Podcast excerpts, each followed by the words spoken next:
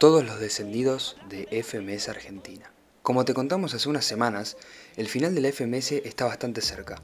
A tan solo dos jornadas de que finalice la vigente temporada, te comentamos quiénes serían los ascendidos de la siguiente. Sin embargo, hoy nos centraremos en aquellos que pueden despedirse de la liga este 2021. Basándonos en cómo se encuentra la tabla a día de hoy, en el desempeño de los freestylers a lo largo de esta temporada y, junto con su fluctuación en la misma, lograremos estimar los descendidos de este año. Recordemos que aquellos que finalicen en la décima y novena posición se marcharán de manera directa, mientras que el octavo competidor deberá enfrentarse al tercer freestyler en la lista del ranking de ascenso en un playoff por la permanencia.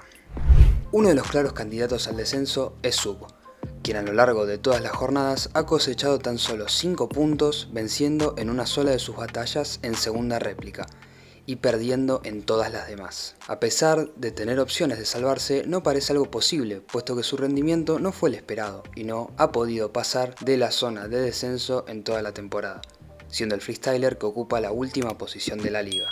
Nos movemos ahora al sexto lugar de la clasificación, que está ocupado por Wolf, con 8 puntos obtenidos a lo largo de las fechas.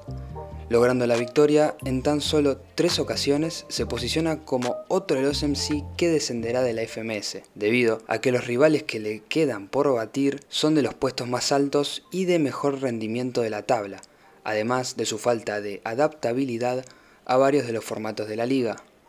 Por último, nos encontramos con De Toque, freestyler que actualmente se encuentra en octava posición y con la puntuación global más baja de todas, quien fue el campeón internacional en 2013 deberá dar todo de sí en sus siguientes enfrentamientos, ya que, a pesar de haberle ganado a Papo en la sexta jornada, todavía le queda enfrentarse a Stuart, actual líder de la clasificación, y además de Cacha, con quien creemos que tendrá una batalla por ver cuál se quedará en la liga la siguiente temporada. Aún así, pensamos que podría perder contra Stuart de forma directa y sacaría una réplica con Cacha en la que no saldrá victorioso, siendo este el motivo por el que realizará el playoff.